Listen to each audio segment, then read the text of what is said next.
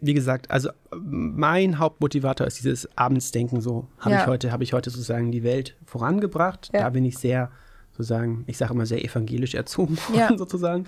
Ähm, ein anderer, anderer Motivator ist sozusagen so, wenn du in den Nachrichten liest, so Klimakrise wird immer schlimmer Ja. und dann quasi diese, diese, diese, diese Wut oder diese Verzweiflung oder diese, diesen Ärger, sagen, okay, den dann zu channeln und zu sagen, okay, und dann mache ich was. Dann gehe ich demonstrieren oder engagiere mich eben, dass die Server von Wikipedia mit Ökostrom betrieben werden oder solche Geschichten. Ähm, und äh, wichtig ist dann, glaube ich, auch, das abzuschichten. Also Ja. dann zu sagen, okay, wir, wir wollen irgendwas erreichen. Ich will, äh, dass die Bucerius Law School vorankommt. Ich will, dass die Klimakrise äh, aufgehalten wird.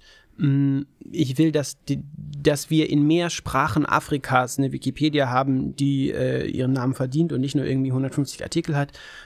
Ja, und jetzt? Und dann eben wirklich auch strategisch zu denken und zu eben, okay, das ist dieses Fernziel, das wir haben, aber wie kommen wir da Schritt für Schritt hin? Und dann eben, und das können wir Juristen, glaube ich, ganz gut, das Ja. dann in so kleine einzelne Arbeitspakete zu verteilen. Und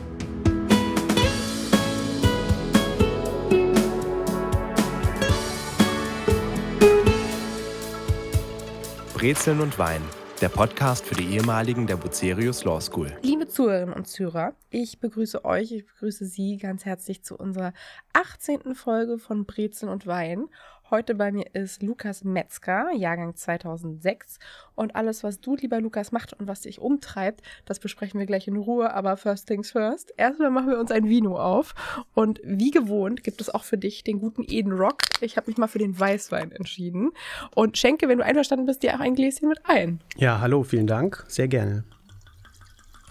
Das klingt doch ganz wunderbar. Hast du gute Brezeln und Weinerinnerungen? Ich muss zugeben, ich war da nie so oft, Nee, weil ich, äh, ich habe ja so viel Musik gemacht äh, Stimmt. in, meinem, in meinem Studium, um, um das Studium auch zu überleben, weil äh, Jura studieren ist furchtbar. Alle, die das Gegenteil behaupten, lügen oder sind komisch. Äh, da Mhm. lehne ich mich mal auf ein Fenster. Ähm, und deswegen, ich habe ganz viel Musik gemacht. Ich war zeitweise im Bucerius Law School Chor, im Orchester und in der Big Band, die damals noch Jazz Combo hieß. Also ich brüste mich damit, die mitgegründet zu haben. Das stimmt nicht ganz. Aber äh, und vor allem habe ich nicht Jugend Jazz mit denen gewonnen. Das ist mein, mein großer Wermutstropfen. Aber deswegen musste ich, hatte ich immer so viel Stimmgenerale Punkte, Ja. äh, dass ich da nie hin musste und deswegen nur manchmal da war. Aber natürlich war es immer super. Ähm, Prost. Zum Wohl, schön, dass du Umso da bist. besser. Cheers, auf dich. Und äh, nein, also sehr gute Erinnerungen habe ich zum Beispiel, wenn, wenn, wenn mal dann auch Carsten Schmidt zum Beispiel da war. Ja. Und ähm, Carsten Schmidt kommt gerne ins Reden, ich komme gerne ins Reden und wir haben uns da super äh, auch manchmal unterhalten. Also da, das ist zum Beispiel eine, eine gute Studiengenerale Erinnerung. Vor allem waren das bei uns ja Anwesenheitspunkte beim Studiengeneral. Ne? Wir mussten ja jetzt. Ja, heute müssen ja Prüfungen machen und du, du kannst auch nicht mehr nur durch Orchester da, also, genau, Nee. also wir haben ja damals nicht richtig Jura studiert, heute ist das ja, heute ist das ja ordentlich. Da ist da Zucht drauf auf der Genau, um Veranstaltung. Willen. Nee, also ich habe äh, ich hab das ähm, auch sehr gut in Erinnerung. Gerade das, was du sagst, dass man danach ins Reden gekommen ist mit Hm. Menschen aus allen Jahrgängen, mit Professorinnen, Professoren, mit Mitarbeiterinnen und Mitarbeitern. Genau. Das war toll. Genau, genau. Das hat äh, total, da ist total der Funke übergesprungen, war auch ein großer Teil von diesem schönen Zusammengehörigkeitsgefühl. Ich glaube, das hat auch jetzt wahrscheinlich hart gelitten in der Zeit äh, während Corona, aber ich glaube, diese Veranstaltung auf dem Gang, sei es oder auch eben in der Band oder im Chor, wo man so intensiv an der Sache arbeitet oder eben einem Vortrag lauscht und danach noch irgendwie ein Gläschen Wein zusammen trinkt, das ja, hat einen echt auf jeden Fall. Also wir haben jetzt diese Woche, habe ich mit dem Orchester, in dem ich jetzt gerade mitspiele Ja. und mit einem Ensemble, in dem ich jetzt auch gerade aushelfe, haben wir jetzt unsere erste Probe gehabt und haben jetzt äh, demnächst an unseren ersten Auftritt. Und meine Güte, habe ich das vermisst. Mann, Mann, Mann. Was und man muss das, du? ich spiele Klarinette und äh, habe im Chor gesungen und ich war der erste Pianist der Big Band damals. Ist, ich kann nicht richtig Klavier spielen, deswegen, also es zählt nicht so richtig. Habe dann später ein bisschen arrangiert auch für die Big Band. Ähm, und ja, äh, das war ein sehr schöner Aspekt meines Studiums. und das hat hart gefehlt in den letzten eineinhalb Das, Jahren, oder? genau, genau. Und neben meinem Job äh, mache ich ja auch ganz viel so andere Sachen, auch ganz viel online. Aber nee, also so ein richtiger Stammtisch oder ein richtiges Treffen und so weiter, meine Güte, das hat echt, hat echt gelitten in den letzten anderthalb Jahren. Das hat sehr gelitten und du hast schon äh, vorsichtig angedeutet, du machst neben deinem eigentlichen Job noch relativ viele andere Sachen. Wir rollen das mal auf. Dein eigentlicher Job ist Rechtsanwalt. Mein eigentlicher Job ist Rechtsanwalt in einer Boutique, unverzagt Rechtsanwalt, dann mache ich was mit Medien, eigentlich IT, Mhm. momentan ganz viel so Datenschutz, Online-Marketing, also so Cookie-Banner, so Ja. die nervigen Cookie-Banner, das ist mein Job. und äh, so ein bisschen äh, äh, Gesundheits-Apps, also so Mhm. Fitness-Apps und solche Sachen und so äh, Online-Shopping, E-Commerce. Das ist da meine Die Spezialisierung. Gesundheits-Apps sind der Shit, oder? Also das, weil so Instagram hat das ja wieder mit der personalisierten Werbung, was auch immer ich für ein Wehwehchen gegoogelt habe, so schlafe ich genug, laufe ich genug, bewege ich mich genug. Ich habe in der Sekunde danach die passende personalisierte Werbung gehabt für irgendeine Gesundheits-App. Das ist ja Wahnsinn, was da aus dem Boden gestampft wurde. Ja, genau. Und da, da in dem Schwerpunkt, wir beraten einerseits die Unternehmen, die dieses Profil von dir äh, erstellen. Ja. So, also, ja. Ja. Ich wollte nie für die Bösen arbeiten, aber hm, jetzt ist es dann irgendwie sie so sind gekommen. nicht böse, sie nutzen Nein, nein, nur nein. ein, sie, sie nutzen nur bestehende Chancen. Und, und bieten dir Produkte an, die zu deinen. Interessen, die du ganz dringend brauchst, die zu deinen Interessen passen.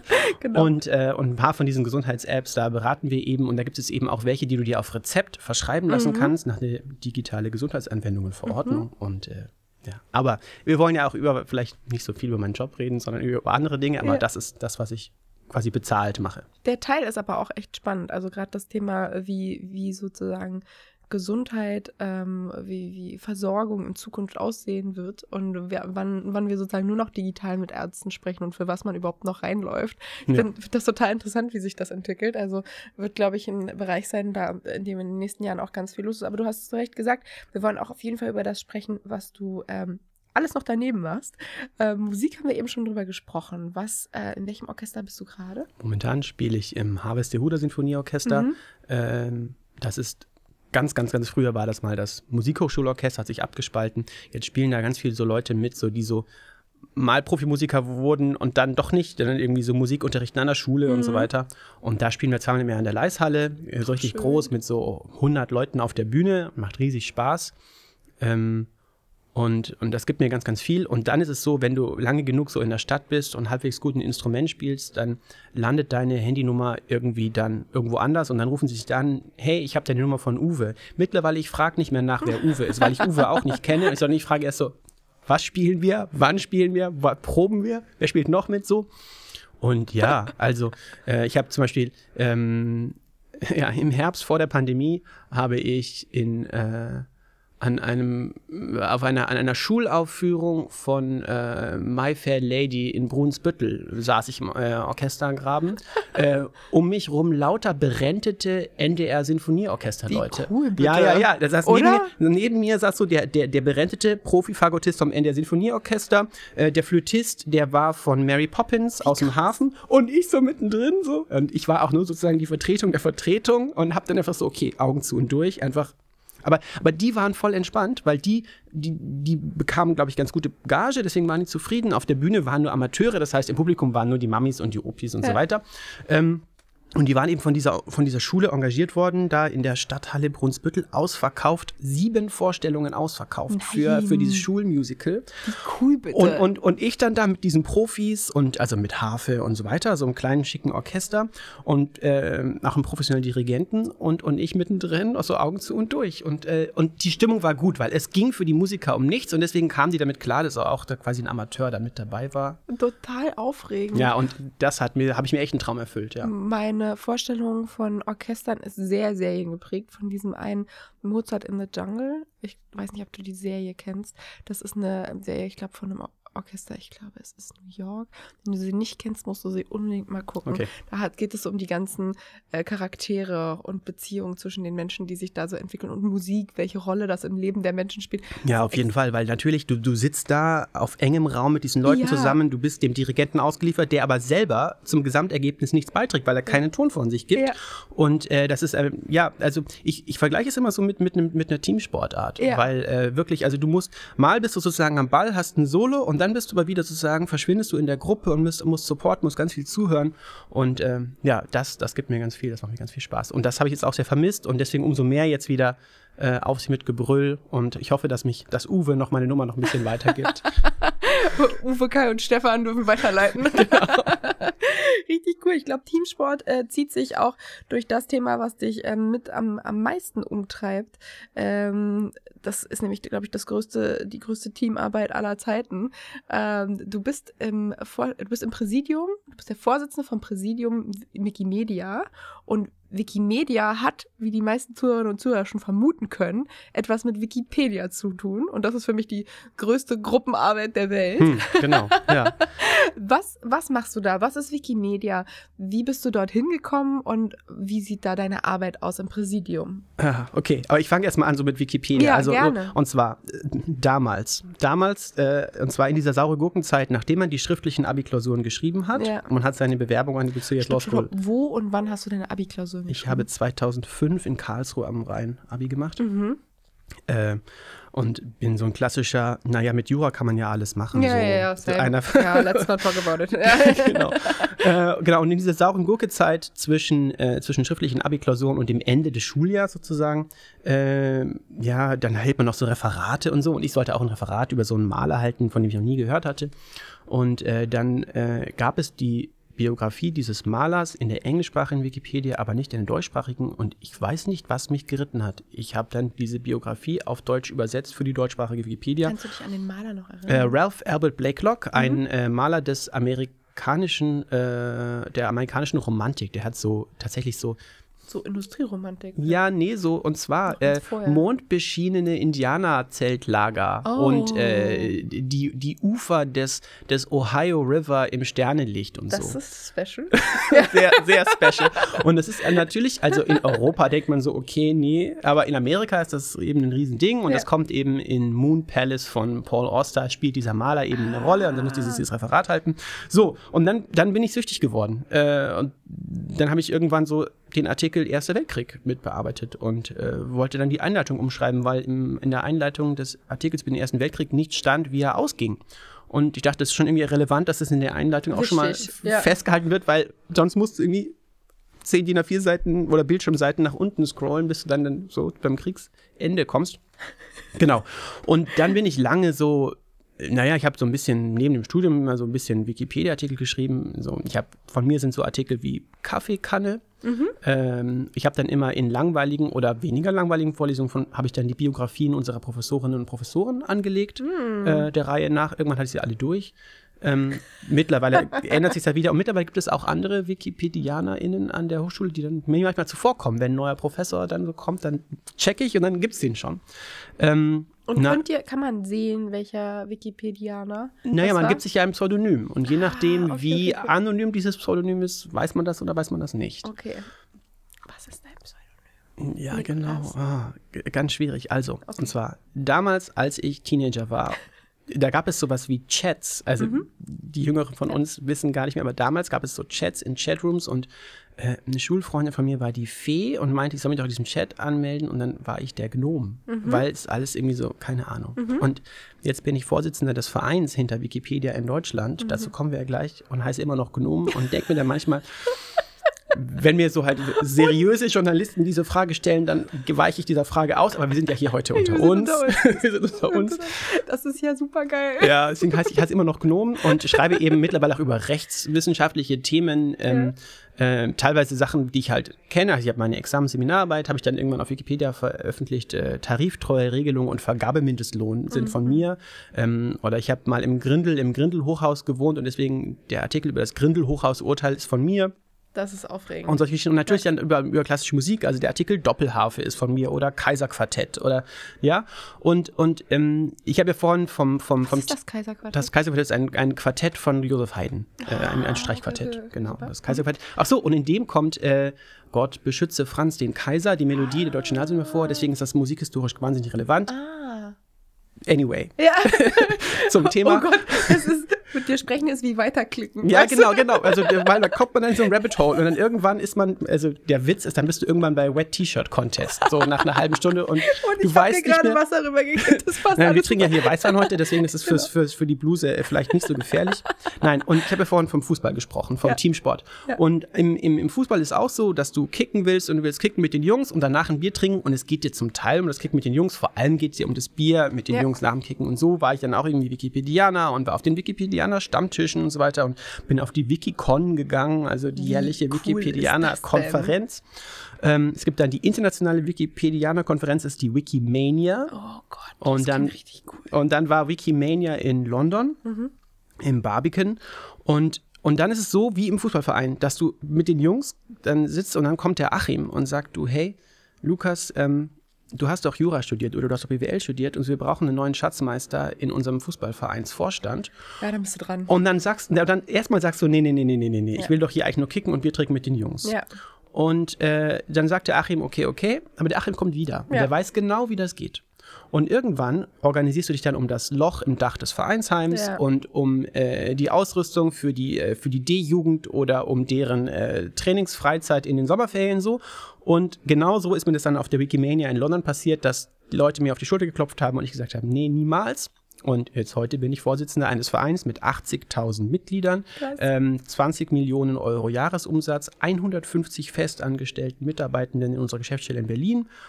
Und ja, und macht dann so Termine wie ähm, Anhörung für die Urheberrechtsrichtlinie mit äh, dem Kommissar Günther Oettinger in Brüssel oder Sommerfest des Bundespräsidenten in Bellevue. Und genau, und habe ich das gelernt? Kann ich das? Nein, nein, so. Und das Gute ist, dass, wenn du 150 Mitarbeiter in der Geschäftsstelle hast, dass sie dir ein Briefing geben und Ja. dir sagen, du musst Folgendes sagen, du musst Folgendes nicht sagen. Und dann fühlt man sich da mit der Zeit sicherer und kann das dann auch. Und man fragt sich natürlich, warum muss ich da nach Brüssel? Warum kann da nicht unser Lobbyist oder unser ähm, Referent für Recht und äh, Politik sozusagen dahin fliegen? Ja, weil Günther Oettinger mit dem nicht redet. Günther Ja. Oettinger redet mit dem Vorsitzenden. Ja. Und so funktioniert die Welt und dann muss man da quasi dann, genau, das, das, das äh, Loch im Dach des Vereinsheims dann sozusagen sich dann drum kümmern. Ich schreibe immer noch Wikipedia-Einträge. Was war Äh, dein letzter? meine letzten Wikipedia-Einträge waren tatsächlich zur, zur, zur Klimabewegung, weil ich mich da mittlerweile auch ein bisschen engagiere. Hab da über äh, ähm, vor allem weibliche äh, Köpfe aus eben dieser, dieser Bewegung, über Leonie Bremer und äh, Quang Pasch, äh, ist ein vietnamesisch-deutscher Fridays for Future-Aktivist auch, habe ich da die Biografien drüber geschrieben. Äh, ja, und das mache ich immer noch und das tut mir auch ganz gut, denn also man muss immer noch weiter kicken mit den Jungs und Bier hinterher Ja, trinken. wichtig. Sonst äh, weiß man nicht mehr, warum man Cred. das eigentlich tut. Und natürlich, damit deine Mitglieder auf der Mitgliederversammlung quasi dann auch, auch ja. äh, quasi dich da, dich da weiter anerkennen. Und äh, was mache ich da? Äh, Genau, du hast schon erklärt, Wikimedia ist ein Verein mit 80.000 Mitgliedern. Genau, das sind die Leute, die mehrmals in dieser Spendenkampagne immer, die immer im Dezember dieses nervige ja, ja, Banner da genau. oben eingeblendet haben, mit Ja. diesem Balken und Ja, fehlen noch so und so viel. Ja. Und wenn du da drei, viermal äh, geschrieben, äh, gespendet hast, dann kriegst du einen Brief von unserem Geschäftsführer und sagst, hey, möchten Sie nicht Fördermitglied werden? Und so, so Mhm. akquirieren wir sozusagen unsere Mitglieder. Ähm, und wir unterstützen damit die Community. Wir finanzieren die Wikicon und die Wikimania. Wir entwickeln die Software hinter der Wikipedia weiter. Und bezahlt ihr, ihr bezahlt auch die 150 Mitarbeiter. Mitarbeitenden, von ja. denen aber kein einzige und kein einziger Wikipedia-Einträge schreibt, sondern das schreibt eine Ja. ehrenamtliche Community, also Ja. so Leute wie ich in der sauren Gurkenzeit zwischen Abi äh, und dem Ende des Schuljahres. Und wann auch immer heute äh, jetzt ein Abend langweilig wird. Wenn einem im Abend langweilig wird. Oder, oder äh, because someone is wrong on the Internet. Ja. Weil zum Beispiel im Artikel über Waffenrecht äh, Quatsch drin stand und ich habe keine Ahnung von Waffenrecht, aber ich bin halt dann jemand, das war in meiner, in meiner Dis-Zeit, ähm, ich bin dann in die Bibliothek gegangen, habe mich dann ins Waffenrecht eingelesen, weil ich sagte, dieser Quark, der kann da nicht drin stehen bleiben. Mhm. Versteh und jetzt ist der Artikel Anscheinswaffe, ist dann von mir seitdem. und äh, ja, someone is wrong on the Internet. Genau, und wir unterstützen die, wir machen Lobbying, wir machen äh, Zusammenarbeit mit Institutionen, also mit ähm, äh, Bibliotheken, mit Museen, aber auch mit Hochschulen, denen wir sagen wollen, öffnet euch, Open Source, Open Science und so weiter, das ist wichtig. Und ja, wie gesagt, und wir haben jetzt auch äh, ein paar Erfolge tatsächlich auch in der neuen Urheberrechtsrichtlinie gefeiert. Ähm, und jetzt gibt es tatsächlich im Gesetzestext der neuen Urheberrechtsrichtlinie den, das Begriff äh, gemeinnützige Online-Enzyklopädien. Wo man sich so denkt, ja, welche anderen gibt es denn da draußen? Aber äh, man sollte ja kein Einzelfallgesetz machen, deswegen hat man das ganz vage ge- und offen gehalten und ganz klar. Also das Ihr ist- findet euch wieder unter dem Begriff. finden uns unter diesem Begriff wieder. Ja, und äh, das, das kostet mich ungefähr einen, anderthalb Arbeitstage die Woche. Ich arbeite eben in einer kleinen äh, äh, Kanzlei, Boutique, wo mein Chef das weiß und wo ich mit meinem Chef abgesprochen habe. Ich bin manchmal spontan im Nachmittag nicht da, weil Ja. ich telefonieren muss und so weiter. Und das ist auch okay. Cool. Meine Mandanten kommen dann auch halbwegs klar. Also manche sprechen mich auch wirklich drauf an, so ich habe dich in den Tagesthemen gesehen oder so. Äh, dann sagt man ja, aber nee, wie gesagt, ich habe hier so zwei und sie berate ich nicht in meiner Eigenschaft bei Wikimedia. Nein, aber die freuen sich dann trotzdem noch. Das ist auch Ähm, super aufregend. ja, also das macht, das macht Spaß auf jeden Fall und das, das gibt mir dieses Gefühl so, wenn ich abends ins Bett gehe, so, hast du etwas Sinnvolles gemacht? Dieser Tag war nicht umsonst. Dieser ja. Tag war nicht umsonst. Du hast dich nicht nur quasi um irgendwie einen Cookie-Banner gekümmert, sondern quasi, also das ist dieser Antrieb, äh, die Welt besser machen. Und äh, ja, weil, weil wir, den Brockhaus gibt's nicht mehr, Ja. äh, aber wir verstehen uns quasi in der Tradition noch weiter zurück in der Enzyklopädie von Denis Diderot und Jacques d'Alembert, wo eben dieser Idee herkommt, mehr Wissen, mehr Verfügbarkeit von Wissen für mehr Menschen in mehr Sprachen auf der Welt ähm, macht die Welt besser. Also natürlich ist das so ein bisschen funktioniert das nicht so einfach. Es gibt auch genug äh, böse Menschen, die furchtbar schlau sind, aber grundsätzlich uns als Gesellschaft bringt das voran, wenn die Leute zum Beispiel mit Wikipedia unterscheiden können, quasi erzählt der Politiker da gerade Quark oder nicht.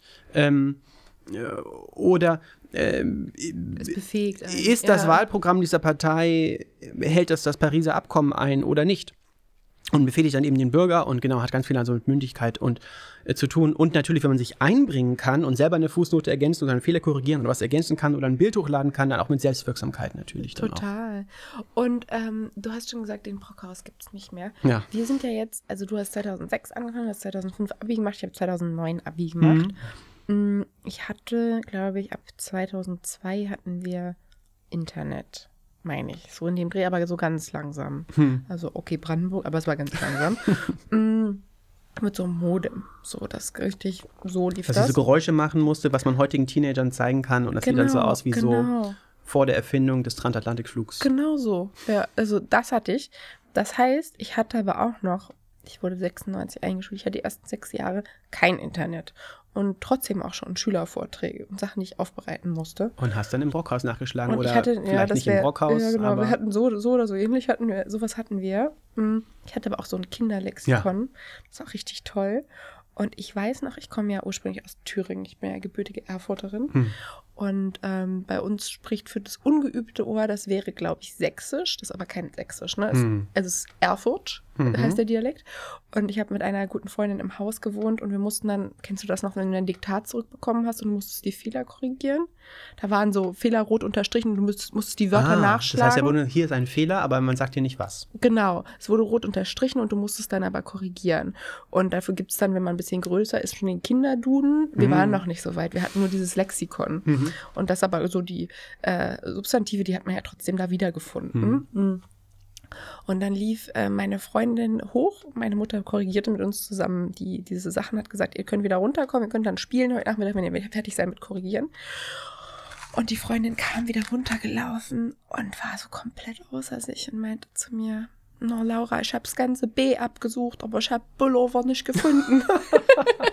Sie hat also verzweifelt nach Pullover Ah, gesucht. Der Pullover, aber der der, stand der nicht Bulli, der, der stand nicht beim B, Oh. sondern stand beim P. Und ich weiß noch, das ist so eine meiner äh, Lieblingserinnerungen an dieses kleine Kinderlexikon, was wir da durchforstet Ja, haben. super. Und dann hatten wir aber irgendwann den Pullover gefunden und haben wir noch ein bisschen nach vorne und nach hinten gelesen. Ja, genau, so, genau. Und wie in der Wikipedia man heute steht. auf die anderen Links klickt, hat man früher hin und her Genau. Das war geblättert. total aufregend, was da noch so stand und was da so, was da so kam. Kannst du dich noch an sowas erinnern? Hattest du sowas oder? Ich ähm, hatte auch so ein Kinderlexikon mit vielen bunten Bildern und äh, dann später sozusagen, wir hatten auch nicht den Brockhaus, viel zu teuer. Äh, ja, wir hatten auch sowas mit sechs Bänden, das war schwarz, das sieht sehr stylisch aus. Wir haben das auch immer noch, ich weiß nicht, wie es heißt. Nein, das sieht sehr gut aus im Regal natürlich, auf Ja. jeden Fall. Man Es ist bei uns noch von DDR-Zeiten. Also Ja, es ist auf so. vielen Ebenen sehr überholt. Ja, ich habe in meiner Doktorarbeit habe ich tatsächlich auch so eine, so eine, so eine sozialistische Enzyklopädie zitiert. Worüber äh, hast du geschrieben? Äh, über Designrecht und musste dann so den, den Begriff angewandte Kunst Ja. definieren. Und äh, eben die Sozialisten, der Sozialismus hatte da eine andere Definition, Ja, ja. was angewandte Kunst, weil der sich nicht so von diesem, diesem verkopften künstlerischen herkam, sondern mehr von diesem, von diesem Werkbegriff sozusagen, Total. von dem, von dem mechanischen. Ja. Und das war eben relevant für meine Diss. Deswegen habe ich dann auch sozusagen diese, mich mit dieser Enzyklopädie-Geschichte auch auseinandersetzt. Natürlich auch, weil das ein bisschen mein Hobby ist. Ja. Äh, und nein, und mittlerweile gibt es ja eine Wikipedia in Deutschland auf Deutsch, aber eben auch in so Minderheitensprachen wie Sorbisch oder Saterfriesisch Mhm. Ja. ähm, oder äh, Nordfriesisch und so weiter, eben aber auch in Dialekten wie Bayerisch Und äh, Sächsisch gibt es auch Wikipedien. Nee. Und ja, das wusste ich ja, ja, ja. Und es gibt das Klexikon, also das Kinderlexikon. Ach, wie süß ja, ja, ja, wo wir denn? versuchen, so dieses Kinderlexikon quasi so ins Digitale zu heben. Äh, genau. Und das ist auch sowas, wo sich um unser Verein äh, engagiert, das zu unterstützen, da so eine Community dann entsprechend aufzubauen. Und äh, ja, weil, wie gesagt, ja, ist eben die Speziallexika gibt es noch, aber so die allgemeinen General Reference Encyclopedias nicht mehr so richtig. Encyclopedia Britannica äh, hat überlebt, aber hat auch ein anderes Profil jetzt.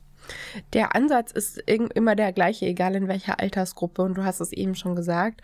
Es äh, befähigt einen, es macht uns handlungsfähig und es bringt, es trägt Wissen weiter, aber es macht uns auch in, in der kleinen eigenen Person zu plötzlich der Möglichkeit, quasi ein kleiner Spezialist für ein Thema zu Ja, werden. Und das war da, glaube ich, das, wo damals bei mir der Funke ähm, beim Pullover und bei meinem Kinderlexikon übergesprungen Ich ist. das jetzt rausgefunden. Ja, genau, wir haben das jetzt gelöst, das Problem. Und wir haben nicht nur dieses Problem gelöst, sondern wir haben uns links und rechts auch noch weiter informiert, was es noch alles gibt. Und ähm, vielleicht auch über Verweise noch andere Begriffe gefunden. Beim Pullover war das, glaube ich, schnell erzählt, die Geschichte, aber wir haben das gefunden.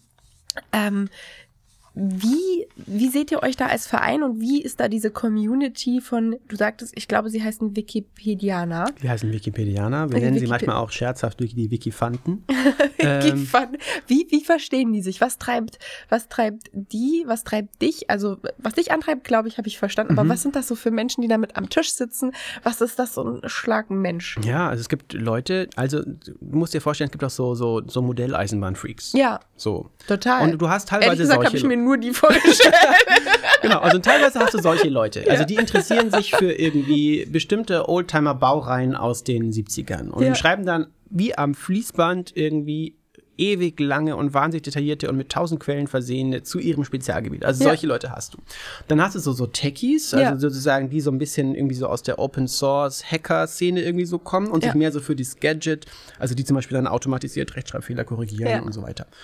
Und ähm, ja, und dann hast du aber auch solche Leute, so wie ich, so, ja, okay, ich habe auch so m, klassische Musik, Musiktheorie mache Ja. ich eben so ein bisschen, ja. Also zum Beispiel der Artikel C-Dur ist von mir, weil ich eben diese Musiktheorie, das finde ich eben interessant. Äh, aber eben auch so dieses, ähm, dieses, dieses allgemeine, so, äh, warum sind wir eigentlich hier? Und natürlich, eben sozusagen als Vereinsvorsitzender, muss ich natürlich dann auch sehr politisch dann auch verkörpern können, diese unterschiedlichen Sichtweisen auf das, was wir eben gemeinsam tun und eben dann auch diesen, diesen ehrenamtlichen Charakter herausstellen. Also zum Beispiel muss ich in jedem Interview, so wie heute eben, Ja. herausstellen, wir haben 150 Mitarbeiter in der Geschäftsstelle, aber von denen schreibt da keiner mit, sondern das Nee. machen unsere 5000 Ehrenamtlichen und jeder ist eingeladen mitzumachen. Da gibt es diesen Bearbeiten-Button und wir brauchen mehr, weil je größer der Schwarm ist, desto besser die Qualität der Enzyklopädie und so weiter. Mm, Und äh, genau, man darf sich nicht so sehr auch in den Vordergrund rücken, sondern muss eben das Ehrenamt als solche, also die, Ja. die Leistung der Community in den Vordergrund stellen. Und dann haben wir auch immer Preisverleihungen und so weiter. Wir verleihen die Wiki-Eulen jedes Jahr und so. Und bei den Diskussionen äh, im, im Vereinsinneren, dann wird auch immer wieder hochgehalten, so, ne, nicht vergessen, äh, das Ehrenamt und die Leistung der, der WikipedianerInnen in den Vordergrund zu stellen. Und ich denke mir so, boah, ich bin ja auch Wikipedianer, will ich ständig so gelobt werden? Weiß ich gar nicht.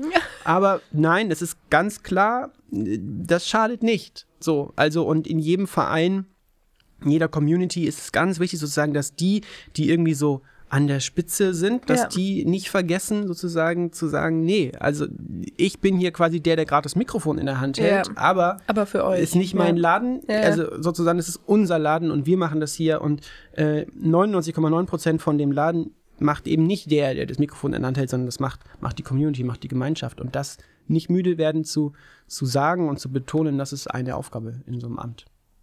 Das ist richtig schön und das ist auch, ähm, ich finde es auch sehr schön zu hören, dass da so verschiedene Strömungen unterwegs Hm. sind bei den Wikipedianern, bei den Wikifanten.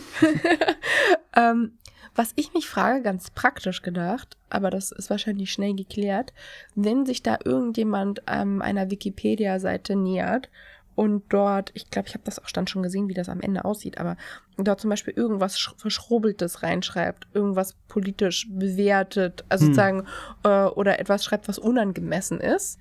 Das ist ja dann erstmal auf der Plattform und dann ist wahrscheinlich, wie läuft das? Dann klickt jemand drauf und meldet das als unangemessen und dann wird das kontrolliert oder also das einfach nur aus Interesse, Ja, weil ich, ich genau, glaube, ich habe das diese schon mal gesehen. Seite, diese technische Seite, genau, jeder hat schon mal diesen Bearbeiten-Knopf gesehen und, Und so ich habe auch schon mal gesehen, wenn da stand, dass es irgendwie Umstritten oder es fehlen umstritten- Belege Genau, oder- es ja. fehlen Belege. Das habe ich auch schon Aber wie, gesehen. ja. wie entsteht das Genau. und was passiert dann? Ja. Also, wie gesagt, ich habe gesagt, im deutschsprachigen Raum 5000 bis 6000 Leute, die so zur Community gehören. Und wenn die sich einloggen, die haben ein Benutzerkonto, man braucht zum Bearbeiten nicht mal eins, aber es empfiehlt sich, weil dann kann man sogenannte Beobachtungsliste anlegen. Ah, Und wenn du dich dann einloggst, dann wird dir erzählt, was von deinen Lieblingsartikeln sozusagen in den letzten eine Woche oder Monat Mhm. geändert wurde, je nachdem, wie du die dann einstellst. Und das ist so eine typische Mittagspausenaktivität von mir sozusagen, äh, mit dem Salat am Schreibtisch sozusagen. Äh, das kann man eben in der Pandemie, wenn man nicht mit den Kollegen essen geht, dann Ja. umso mehr machen.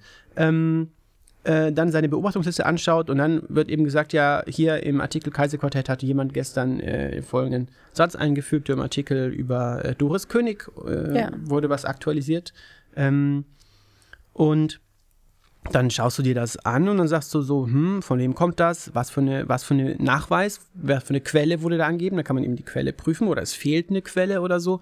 Und äh, ja, und das ist eben so eine typische Community-Tätigkeit, ist quasi dieses Hausmeistermäßige, Ah, dass du ja. also über deine Beobachtungsliste, also ich beobachte ungefähr 3000 Artikel. krass. Äh, ja, aber gut, aber meine, so am Tag sind das zehn Änderungen, Änderungen. die ich auf diese Weise anschaue. Oh Gott, was passiert, wenn du aus dem Urlaub wiedergekommen bist? ja, genau. Oh. Aber das Gute ist, ich bin ja nicht allein. Es Ja. gibt ja den Schwarm. Also Ja. der Artikel wird ja, der Artikel Kaiserquartett oder Doris König wird ja nicht nur von mir beobachtet, sondern von vielen, vielen anderen auch. Je spezieller das Thema, vielleicht desto, vielleicht, weniger. wollte ich gerade sagen. ich weiß nicht, wie viele das Kaiserquartett beobachten. ja, genau. Und es hat zum Beispiel neulich hat, hat ein, äh, ein, ein amerikanischer Wikipedianer oder so hat im englischsprachigen Eintrag über die Bucerius Law School gesagt, also das, was da über das Auswahlverfahren und so weiter steht, das ist unbelegt. Und hat da eben so einen Baustein eingefügt. Und ich habe gedacht, na gut, meine Güte, muss man das jetzt belegen? Aber ja, muss man, weil die Regeln sind gelten für alle. Und das habe ich jetzt auf meiner To-Do-Liste für irgendwann mal, wenn regnerischer Nachmittag ist. Ja. Und mal gucken, das wird vielleicht auch. Das Gute ist ja im Ehrenamt, man muss ja nicht. Ja. Man hat ja Zeit. Das kann ja irgendwann geschehen. Und dann mal dann die aktuellen Links als Belege angeben. Äh, oder idealerweise vielleicht aus externen Quellen. Äh, vielleicht im aktuellen CHE-Report oder Ja. keine Ahnung. Äh, äh, Unispiegel oder so, da gibt es dann sowas, vielleicht so ja. eine Wiedergabe und dann wird es rezipiert und dann kann man das noch besser als Beleg angeben und dann sind die Kollegen in der englischsprachigen Wikipedia auch wieder zufrieden, dass das ordentlich referenziert ist. So, Und du sagtest gerade schon so, man muss nicht, man kann. man kann. Ja, man kann. Es ist Ehrenamt und Mhm. auch das, was du alles machst ähm, im Präsidium, das ist auch Ehrenamt. Ja. Auch wenn das wahnsinnig viel Zeit in Anspruch nimmt.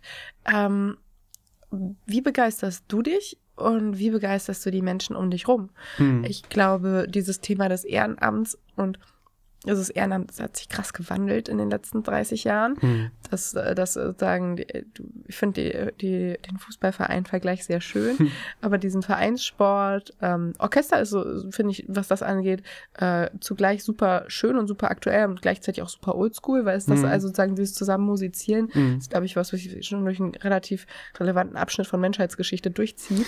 genau. ähm, also so als Form des zusammen, sozialen Zusammenseins und des die, die Gesellschaft förderns. Ähm, wie, wie, sozusagen, wie raffst du dich auf? Was treibt dich an? Und wie treibst du andere an? Nicht im Sinne von, man kann sie nicht antreiben, also man kann sie nicht treiben, man kann sie aber incentivieren, man kann sie motivieren. Welche positiven Mhm. Erfahrungen hast du da gemacht? Und ähm, wenn du die mit uns teilst, ist sehr toll, weil ich glaube, sehr viele von den Studierenden und den ehemaligen der, der Bucerius Law School sind engagiert. Nicht, natürlich nicht alle, aber es gibt relativ viele, die jedenfalls im Kleinen oder manchmal auch im Großen sich für etwas einsetzen, bei einem Verein oder bei einer Initiative mit dabei sind oder jedenfalls dafür brennen oder sich ärgern, dass sie es nicht mehr, dass sie nicht mehr dafür brennen. und ähm, immer wieder ist die Frage, wie schaffe ich es zeitlich, wie schaffe ich es mich zu motivieren wie schaffe ich es die Menschen um mich herum auch zu inspirieren. Ähm, hast du da gute Erfahrungen gemacht? Ha. Also, wie gesagt, also mein Hauptmotivator ist dieses Abendsdenken. So habe Ja. ich heute, habe ich heute sozusagen die Welt vorangebracht. Ja. Da bin ich sehr, sozusagen, ich sage immer sehr evangelisch erzogen worden, Ja. sozusagen. Ähm, mh, anderer, anderer Motivator ist sozusagen so, wenn du in den Nachrichten liest, so Klimakrise wird immer schlimmer Ja. und dann quasi diese, diese, diese, diese Wut oder diese Verzweiflung oder diese, diesen Ärger, sagen, okay, den dann zu channeln und zu sagen, okay, und dann mache ich was. Dann gehe ich demonstrieren oder engagiere mich eben, dass die Server von Wikipedia mit Ökostrom betrieben werden mhm. oder solche Geschichten. Ähm, und äh, wichtig ist dann, glaube ich, auch, das abzuschichten. Also ja. dann zu sagen, okay, wir, wir wollen irgendwas erreichen. Ich will, äh, dass die Buceus Law School vorankommt. Ich will, dass die Klimakrise äh, aufgehalten wird. Mm, ich will, dass, die, dass wir in mehr Sprachen Afrikas eine Wikipedia haben, die äh, ihren Namen verdient und nicht nur irgendwie 150 Artikel hat. Ja, und jetzt? Und dann eben wirklich auch strategisch zu denken und zu eben, okay, das ist dieses Fernziel, das wir haben, aber wie kommen wir da Schritt für Schritt hin? Und dann eben, und das können wir Juristen, glaube ich, ganz gut, das ja. dann in so kleine einzelne Arbeitspakete äh, äh, zu verteilen. Und wenn man dann eben sozusagen, so wie ich, so ein bisschen so eine Leader-Funktion mhm. inne hat, dann also quasi auch die, die mundgerecht oder sozusagen zu verteilen, sondern mit einzelnen Aufgaben dann zu jemand kommen kann und sagen, hey, das kannst du besonders gut, wir brauchen dich da, und ich gebe dir sozusagen auch das Mandat. Also du musst du das nicht für mich erlegen, sondern ja. du darfst das so gestalten, wie du das für richtig hältst ja. und sozusagen. Ähm, und ich erzähle dir auch die ganze Backstory und, und gebe dir den Kontext dafür. Äh, ja, und dann am Schluss, du bekommst auch dann die Lorbeeren dafür, ja. auch wichtig. Super also, wichtig. Also häufiger als man denkt. Man denkt immer so, die Leute wollen ja diese Lorbeeren, die Leute wollen die Lorbeeren. Ja. Äh, und, und wenn sie sie nicht wollen, kann man sie ihnen trotzdem geben, weil schadet nicht. Ja. Ähm, und ja, und dann kommunizieren, kommunizieren, kommunizieren. Also über das Ergebnis kommunizieren, dass das Projekt geschafft wurde, dann quasi das Ganze auch weitertragen, weil über diese Erfolge, celebrate e-, every success, ja. äh, motivierst du ja andere zu sagen, oh cool, die sind vorangekommen, ey, da will ich weiter mit unterstützen, weiter mitpushen und weniger von seinen Misserfolgen sprechen. Äh, das ist auch was, was ich auch wirklich nicht so gut kann. Ich reg mich auch manchmal auch und würde am liebsten in die Welt rausschreiben, das ist alles, alles ist Kacke. Mist ja. wir kommen hier nicht weiter und die Wikipedia-Server haben immer noch keinen Ökostrom, weil in der Obama-Regierung war da eben Push dahinter und dann kam die, die Trump-Regierung und dann haben die ganzen ähm, Rechencenter-Anbieter in den USA, in Pennsylvania und Texas, haben dann ihre Versprechungen, die sie zuvor abgegeben hatten, wieder vergessen. In den USA muss man sich vorstellen, Ökostrom und so, das gibt es da noch nicht mhm, so lange ja, ja. und so. Ja. Ähm, und jetzt dann immer dranbleiben, immer kleine, mit kleinen Schritten voran. Äh, das ist, glaube ich, so die Weisheit, die ich dazu geben kann. Aber ich glaube auch tatsächlich, ähm, wenn man seine eigene Motivation gefunden hat, also sozusagen allein klappt relativ wenig. Äh, ich glaube, es klappt eigentlich nie. man, jedenfalls nicht die großen Sachen, die, die bringen, wenn man allein dafür brennt, das bringt nichts. Aber ich glaube, im Kleinen dieses ähm, Stärken erkennen und irgendwie herausfinden, was, was jeder Einzelne gut kann, Verantwortung übertragen, Gestaltungsspielraum. Du sprachst schon von der Selbstwirksamkeit, das finde ich ein super wichtigen äh, Punkt, dass man den, dass man den kennt und dann am Ende eben auch ähm, die Erfolge feiern, finde ich total schön. Das machen wir viel zu selten, ja. finde ich. Oder? Also, das ist irgendwie. Nein, nein, genau. Allseitiges Schulterklopfen ja, ist äh, wichtig.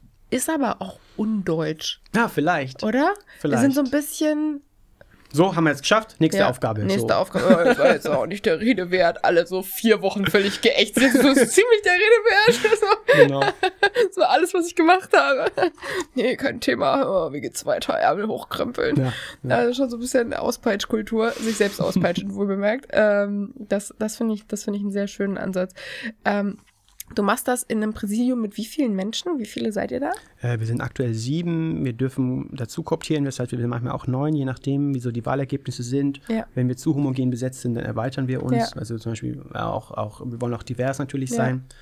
Ähm, genau, und das sind ganz unterschiedliche Leute. Ähm, ich habe irgendwie das Gefühl, es sind wahrscheinlich maßgeblich Männer, die Wikipedianer. Ja, wir sind jetzt zum ersten Mal äh, vier gewählte Frauen und drei gewählte Männer. Ja, im Präsidium. Genau, genau aber in der, mich, Community, in der Community, das ist ein ganz großes Problem. Das ist ein ganz großes Problem. Wir haben jetzt 20 Jahre Wikipedia ja. gefeiert und da habe ich ja, wie gesagt, äh, zwei Wochen lang jeden Tag drei Interviews gegeben, Tagesthemen, Tagesschau. Voll cool. Und auch, und Richtig so, aufregend. Ja, genau. Sehr viel gelernt. So zum Beispiel führst, andert, äh, führst eine Stunde lang ein Interview mit einem Radiojournalisten. Am Schluss bist du 2,5 Sekunden in Enjoy. Zu hören. Ja. und dir, okay, musste das jetzt sein? Ja. Aber gut. Ähm, nein, ich war auch schon mal eine Stunde lang live in NDR Info. Äh, Voll cool. Und danach ist man dann auch schweißgebadet, weil yeah. man war eine Stunde lang live im Radio so und dann durften Leute anrufen und irgendwelche Fragen stellen. Ja. Und ein Thema, wo es da auch drum ging, Ja.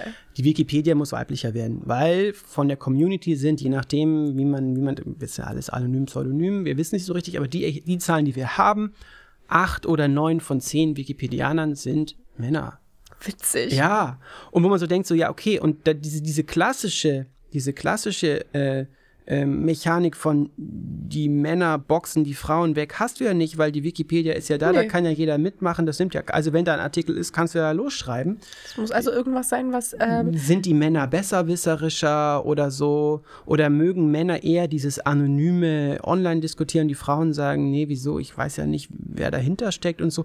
Keine Ahnung. Oder natürlich haben die Frauen mehr mit Care-Arbeit zu tun Ja. und ähm, kümmern sich mehr sozusagen um diese nie erwähnte, sozusagen, wenn man so will, ehrenamtliche Arbeit so. ja. Mm, kümmern sich um die Familie, kümmern Ist sich auch um ein das Zuhause. interessanter Gedanke, ja. Ja, also das, ja, genau, und da, wir haben da ganz viele Erklärungsansätze, weil wir da schon sehr lange, sehr intensiv drüber nachdenken. Ja. Aber wenn man keine Lösung. Also eine Lösung außer äh, Community aufbauen, indem Ja. man eben Frauennetzwerke in der Wikipedia stärkt, indem man die, die Frauenthemen hervorhebt, äh, um dann Celebrate Every Success, Ja. äh, dann auch diese Stories auf unserem Blog und in den Medien und so weiter äh, pusht. Ähm, und ja, zum Beispiel, wir wollen mehr Wissenschaftlerinnen äh, Biografien in Wikipedia haben. Ähm, es gibt nicht so viele Wissenschaftlerinnen sozusagen, Ja. die einen Lehrstuhl innehaben, aber Ja. wir wollen halt sagen, okay, die, die einen Lehrstuhl haben, die kriegen Die auch sind- die Biografie. sind dann drin. Die sind dann drin und die wollen wir auch ordentlich darstellen mit Ja. Foto und so weiter. Und, und wo wir dann auch ihre Arbeit und den Ausführungen ihrer Arbeit wiedergeben und die Richter oder die, die OLG-Präsidentinnen oder wen auch immer. Ja. So, und da sind wir natürlich dann dran, äh, das weiter zu basteln. Ja, aber nee, nee, genau. Also ich glaube, das ist also eigentlich nichts, was äh, systemisch von Wikipedia verhindert wird, das Engagement von Frauen. Vielleicht, oder wir haben den Fehler noch nicht gefunden. Ja. Genau, ja, aber dann ist es, also dann würde ich mich fast mal aus dem Fenster legen und sagen, das ist was Anerzogenes, also sozusagen irgendwas Gesellschaftliches, was, was in uns drin ist, dass Frauen das weniger machen. Ich wäre auch in, dem Leben mein, ich wär in diesem Leben noch nicht auf die Idee gekommen, Wikipedia-Artikel zu schreiben. Jetzt aber vielleicht. ich setze mir das jetzt auf To-Do. Genau, irgendwas irgendwann, finden. regnerischer Nachmittag. Ich mache das, genau, ich mache aber einfach irgendwas über meine Ecke in Brandenburg, weil darüber So, gibt es ganz sicher nicht. Das ist der Klassiker. Du nimmst deinen Lieblingsfußballverein oder dein Dorf. Mein oder Dorf. Dein, ja, Ich glaub, ich genau. mein Dorf. Und hast irgendwelche Fotos von der ja, ja, Dorfkirche ja, oder so, ich die wohne direkt hochladen gegenüber, genau. siehste. Ja, Und wir, dann, haben den wenn Dor- du wir haben die Kirchschlüssel. sehr gut und wenn du technische Probleme hast, weißt du jetzt, wie du mich erreichst. Genau. Äh, ich glaube, wir ich mache das einfach, ja. Das ist eigentlich ganz witzig. Und ich habe wirklich große Freude an Wikipedia. Das ist also, das äh, ist Super. eigentlich Und dann als nächstes in der sächsischen Wikipedia und in der Ja. Erfurt. nur Erfurt, ne? Ja, genau. Genau. Sehr gut. Den Pullover. Den Pullover oder Würde man dann auf Pullover, Pullover klicken und würde dann auf die Sprachen unten links gehen und hätte dann da Sächsisch? Also Also, wenn, also wenn, du den, wenn du den äh, deutschen Wikipedia-Artikel Pullover hast, dann Ja. kannst du, mittlerweile ist es nicht mehr unten links, also je nachdem, welche, also wir bauen da gerade um, Ja. es rutscht jetzt gerade nach oben rechts, Ah ja. aber äh, dann kannst du da Sprachen und dann kannst du auch Sächsisch auswählen, ja. Witzig. Und ich weiß nicht, ob es eine eher thüringerische Wikipedia gibt, das weiß ich gerade nicht auswendig. aber könnte ein aber wir, haben, Trinkspiel werden. wir haben eine obersorbische und eine niedersorbische, also deswegen, wir sind da eigentlich relativ gut, was das angeht. Aber jedenfalls der sächsische und der bayerische Teil könnten auch ein Trinkspiel werden. Ne? Das, das klingt furchtbar lustig. Genau, wer kann das am besten vorlesen oder Genau. wer, wer kann am längsten lesen Ohne ohne, Lachen. ja, genau. Prost. Prost. Zum Wohl. Mm. Das klingt ganz wunderbar. Zu deinem Engagement, ich glaube, du hast einen, einen ungebremsten Enthusiasmus und ich finde diese Kontrollfrage, mm, war dieser Tag umsonst oder was? Wie habe ich diese Welt heute ein, ein bisschen, jedenfalls für mich, abends, wenn man sich das fragt, besser gemacht? Das ist eine sehr schöne Frage. Mm. Die hattest du auch schon, als du hier studiert hast, oder? Ah, ja, wie gesagt, ich fand das Jurastudium nicht so wahnsinnig cool oder spannend, aber ich habe sehr gerne an der Psychos Law School studiert wegen der Leute hier. Ja. Also das erzähle ich immer. Also wenn ich vorgestern bin ich gefragt worden, was ist das Tolle an der Law School? Ich so, ja, du bist umgeben, ich sage mal mit 100 Klassensprechern in deinem Jahrgang. Ich sag das auch mal. So, und das musste ich am Anfang ein bisschen berappeln, weil natürlich 100 Klassensprecher, das klappt am Anfang natürlich nicht reibungslos. Am Anfang war irgendwann weißt du, okay, die können alle was Ja. und jeder kann was und die sind alle hochmotiviert und bringen alle wahnsinnige Sachen mit und dann ist das ein wahnsinnig bereicherndes Umfeld. Dann natürlich äh, die Professoren, die die Lehrschulmitarbeiter natürlich auch alle wahnsinnig gerne mit viel Energie bei der Sache und ja, und dann habe ich eben hier, wie gesagt, äh, die BPN gegründet oder auch nicht, je nachdem, wie man fragt. Äh, und ich weiß nicht, worauf du gerade anspielst. Und Ich, habe dann auch ganz viele auf To-Do. Genau, ich habe ga- ganz viele Sachen, die du gemacht hast oder vermeintlich gemacht hast. Wenn du willst, klapper ich sie einmal ab. Genau. Ich fange mal an mit dem Butzblock. Ah ja, genau.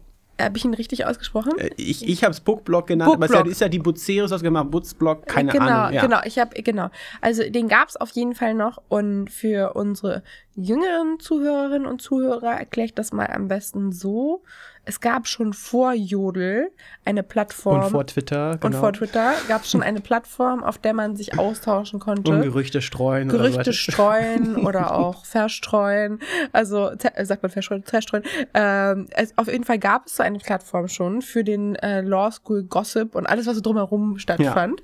Ähm, und das war dann, dann der Bookblog. Mhm. Und bei mir immer noch nach wie vor Bootsblog genannt. Ich Ja, war- völlig egal. Genau, aber habe ich dann zum Beispiel so die, die verrücktesten Peinlichkeiten, die sich Studenten äh, im Praktikum äh, geleistet haben, aber auch Termine oder irgendwie Stories, genau, oder warum, warum laufen die Leute immer über den Rasen, dann ist hinterher so viel Matsch auf dem Rasen. Also ich habe mich wirklich, es war sehr boulevardesk, aber aber äh, es hat Spaß gemacht und haben andere Leute auch mitgeschrieben und kommentiert und so weiter. Und lange war das sozusagen unter meinen Freunden. Natürlich war es online, aber das kannte niemand und wusste niemand.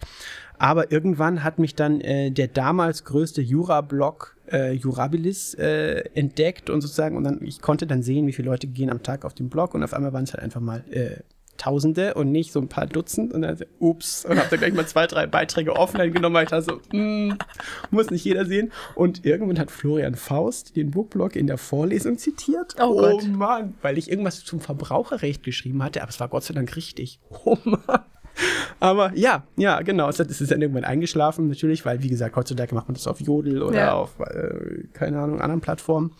Aber ja, das hat mir, hat mir sehr viel Spaß gemacht. Aber ja auch der Sache sehr verpflichtet. Also, oder? Ich, das waren die ich wollte Beiträge konstruktive meist- Kritik üben. Genau, ja, genau. Die, die Beiträge waren ja, ähm, ich weiß noch, Wenzler hat uns doch damals immer die Knöchenhorst-Rede am Anfang gehalten, wären sie kein Knöchenhorst. Ich hatte das Gefühl, es war bei dir kein Knöchenhorst-Ansatz, sondern eher, du wolltest einfach das Zusammenleben auch irgendwie, Ja. also das, was halt einfach objektiv lustig ist, muss man halt auch einfach mal so benennen.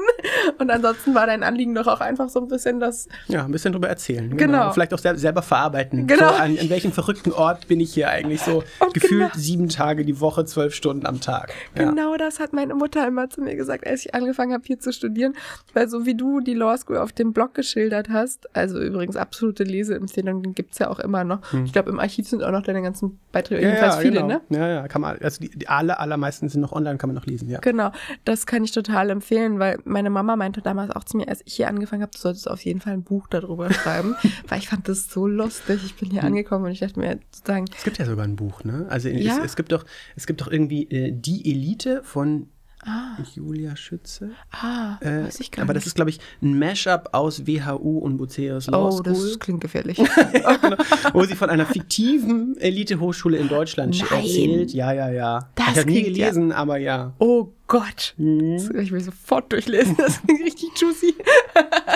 Ja, Aber- ich habe, glaube ich, die Autorin gerade falsch genannt, aber ja. Ja, ich, ich, äh, ich werde es herausfinden. Meine Mutter meint das damals auf jeden Fall zu mir, weil ich bin hier angekommen und ich hatte irgendwie sozusagen die allerhöchsten Erwartungen an die Law School, was so akademische äh, Arbeit und Studieren und hier Sein an einer Universität angeht. Und es war im Prinzip ein ganzes Jahr voller Party und Menschen und Politik und Sport und das war alles. Hm. Aber es war auf gar keinen Fall ein akademischer Höhenflug, nicht bei mir. Also die Menschen um mich rum waren teilweise schon ganz anders unterwegs.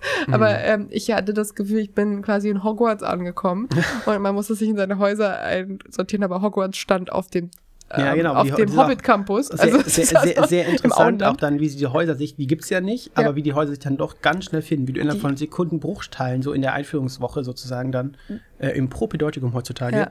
Äh, Ja, jetzt dann, ist die Frage Ravenclaw oder, äh, oder Gryffindor. Wo würdest du dich einordnen? Äh, Jeder hat eine Antwort. Also hier im Studium war ich wohl eher so ein Hufflepuff. Nein, Also, na, also genau, also im, im Hörsaal war ich ein ja, Hufflepuff. im Hörsaal war ich auch Hufflepuff. Aber das ist ja nicht so schlimm. Ist Genau, egal. genau. Nein, aber sonst habe ich, habe ich natürlich hier sozusagen versucht, Gryffindor-mäßig sozusagen so ein bisschen aktiv zu sein. Äh, ja, cool. Das war, genau, das war Habe der hier sehr Putzblock. gerne studiert, habe dann aber dann äh, nach dem Studium habe mich dann äh, quasi war, ich musste auch mal weg, brauchte erstmal Abstand. Ja. Äh, meine Güte, weil es dann doch sehr intensive Zeit war. Wie gesagt, sieben Tage die Woche, gefühlt zwölf Stunden am Tag hier zu sein, mit denselben Leuten und dann auch, die, die kennen alle deine Peinlichkeiten Ja. und, äh, und zwar alle kennen deine Peinlichkeiten. Puh, ja.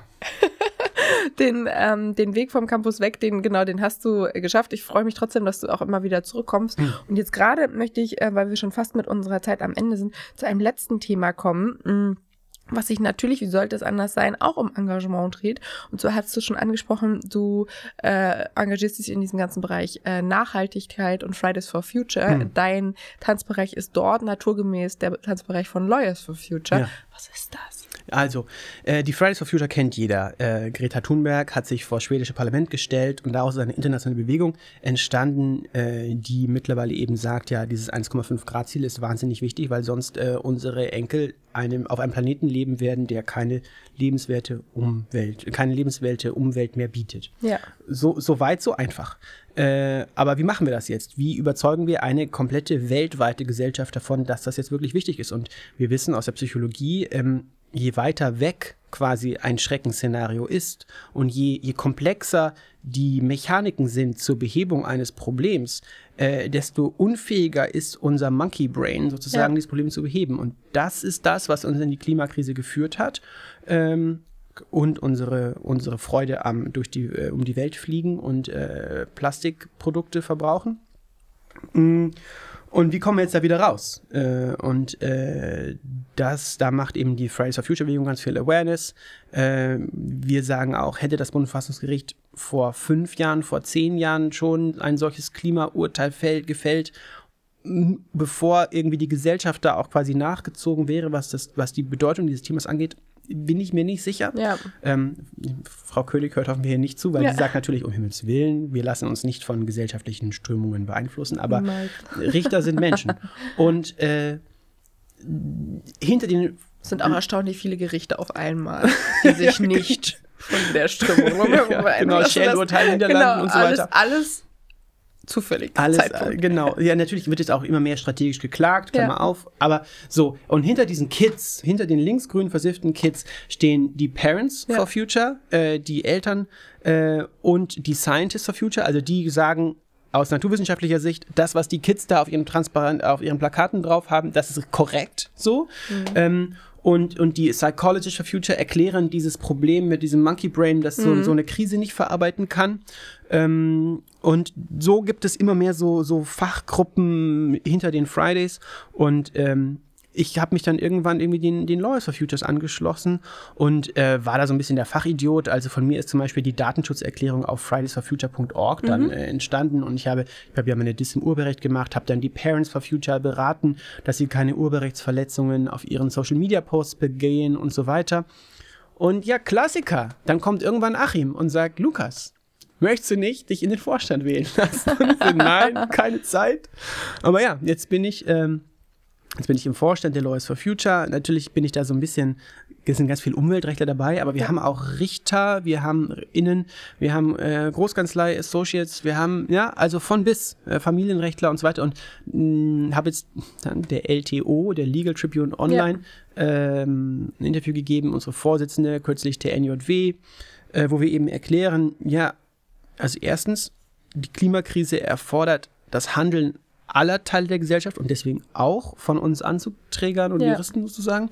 Ähm, und äh, wir müssen die Gesellschaft quasi sozusagen neu ausrichten, neu justieren, um uns klimaschonender sozusagen äh, oder der klimaneutrale auszurichten. Dazu braucht es eben nicht nur das Umweltrecht, sondern es braucht Absolut. das Verbraucherschutzrecht. Wir müssen, wenn wir online bestellen, müssen wir irgendwie das Verbraucherschutzrecht so ausjustieren, ähm, dass es, äh, dass Leute weniger zurückschicken. Ja. Wir müssen an der Pendlervorschale ran, dass wir quasi über das Steuerrecht quasi Leute dazu bringen, vielleicht weniger mit dem SUV äh, von Buchholz in der Nordheide jeden Morgen äh, quasi in, in, die Hamburger Innenstadt zu fahren. Ähm, bis, also jedes Rechtsgebiet, ja, äh, ist da gefragt. Ähm, und da bin ich so ein bisschen dahinter, mit zu organisieren. Und äh, auch wir als, als, als, als Berufsstand, wie Juristinnen und Juristen sind gefragt. Und da, das ist gerade mein, mein aktuellstes, freakigstes Thema. Äh, wir Rechtsanwältinnen und Rechtsanwälte sind ja Mitglied im Versorgungswerk, äh, Pflichtmitglied und ähm, müssen da und eben nicht über die äh, Rentenkasse, die allgemeine unsere Altersvorsorge äh, sichern und äh, da habe ich mich gefragt, ja, wie liegt denn, wie ist denn meine Altersversorgung in, in Hamburg hier im Landes Versorgungswerk der Rechtsanwältinnen und Rechtsanwälte in der Freien und Hansestadt angelegt und dann kam raus, ja, wissen wir nicht, ist nicht öffentlich. Ähm, und Nachfragen, ja, äh, nee, also ja, das Thema Nachhaltigkeit haben wir auf dem Schirm, äh, aber nach dem Motto, so bitte, bitte gehen Sie weiter, es gibt hier nichts zu sehen. Mhm. Du warst getriggert. Da war ich getriggert. dann habe ich, okay, und dann habe ich genau gesagt, so, ich, hier ist hier ein Problem, da muss jemand was tun. Ja. Aber auch Klassiker, das macht doch sicher schon jemand anders. Aber dann kam ihm raus, nein, kümmert sich niemand drum, weil natürlich Versorgungswerk ist sozusagen the most boring, sozusagen, was man sich vorstellen kann. Äh, weil das ist meine monatliche Abbuchung. Ja, monatliche Abbuchung, ja, so. Und ich bekomme da einmal im Jahr so einen Bericht. Ja. Und im Bericht steht ja alles super, Ihre Rente ist sicher. Und ja. dann wird das in die, quasi abgeheftet und fertig, weil es ist unfassbar langweilig. Aber so, und jetzt. Ähm, und da liegt ganz viel Geld, ne? Genau, da liegt eine Milliarde Euro, ist das in Hamburg. Äh, Hamburg hat eines der jüngsten Versorgungswerke, also das heißt, es gibt es erst seit 20 Jahren, ja, und seit 20 Jahren sitzen da dieselben Leute im Vorstand, äh, man nennt das äh, Verwaltungsausschuss. Und da haben wir jetzt mal gesagt, so, nee, das muss sich ändern und wir müssen mal die Satzung umschreiben, weil, äh, ja, wir sind dann auf ganz viele Sachen gestoßen. Also es ist intransparent, das sind seit 20 Jahren dieselben Leute. Ähm, die Satzung ist super schlecht geschrieben. Äh, seit irgendwie zwölf Jahren prüft derselbe Abschlussprüfer den Jahresabschluss, also wo auch meine sehr beschränkten Fähigkeiten im Corporate Governance gesagt haben, so, nee, das ist nicht in Ordnung. Ja. Und da haben wir jetzt, haben wir jetzt eine Truppe gegründet äh, mit einem Kollegen von Osborne Clark, einer Sozialrechtlerin, äh, einem Kollegen, also aus verschiedenen Kanzleien, ja. äh, wo wir jetzt mal da sagen, so, okay, wir gehen da jetzt mal hin auf die Mitgliederversammlung und ja. Äh, räumen da jetzt so ein bisschen auf. Ähm, Natürlich alles auch in der, in der Pandemie nicht so einfach, weil irgendwie Präsenztermine und Präsenzmitgliederversammlungen dann noch weniger möglich sind. Und dann geht es auch noch um sowas Langweiliges wie das Versorgungswerk. Äh, ja, und das ist mein neuestes Baby. Ähm, äh, erzähle es nicht meinem Chef sozusagen. das neueste Baby an der Engagementfront. Ähm, lieber Lukas, ganz, ganz lieben Dank, dass du dir die Zeit genommen hast. Unsere Zeit ist leider auch schon vorbei. Ich würde ehrlich gesagt weiter mich durch die äh, Enzyklopädie klicken und noch mehr Fragen stellen. Sehr Aber dann kriege ich Stress mit meiner Redaktion, weil ich mal wieder mein Format sprenge. Ganz, ganz lieben Dank, dass du dir die Zeit genommen hast. Ähm, super schön, dass du dazu auch auf den Campus gekommen bist. Ich hoffe, wir sehen dich, äh, wir sehen uns hier noch häufiger und wir können dir zugucken, was dich als nächstes antreibt, damit du abends in Ruhe schlafen gehen kannst. genau. Ich würde fast tippen, es wird sehr spät dann immer, wenn du schlafen gehst. Äh, ich bin nicht, I'm not a morning person, sozusagen. äh, nein, und äh, genau, trau dich mal auf Bearbeiten zu klicken ja. und dann mal ein Foto hochzuladen zu deinem Heimatort oder sonst wie. Und ja. wenn es da technische Probleme gibt, gib gerne Bescheid. Wir ja. brauchen, wie gesagt, ja mehr Frauen. Ja. Und äh, vielen Dank für die Einladung, hat mich sehr gefreut. Das hat mega Spaß gemacht. Ganz, ganz lieben Dank. Und Cheers, unser letzter Schluck. Genau. Auf dich. Prost. Zum Wohl. Auf zu neuen Abenteuern. Dankeschön.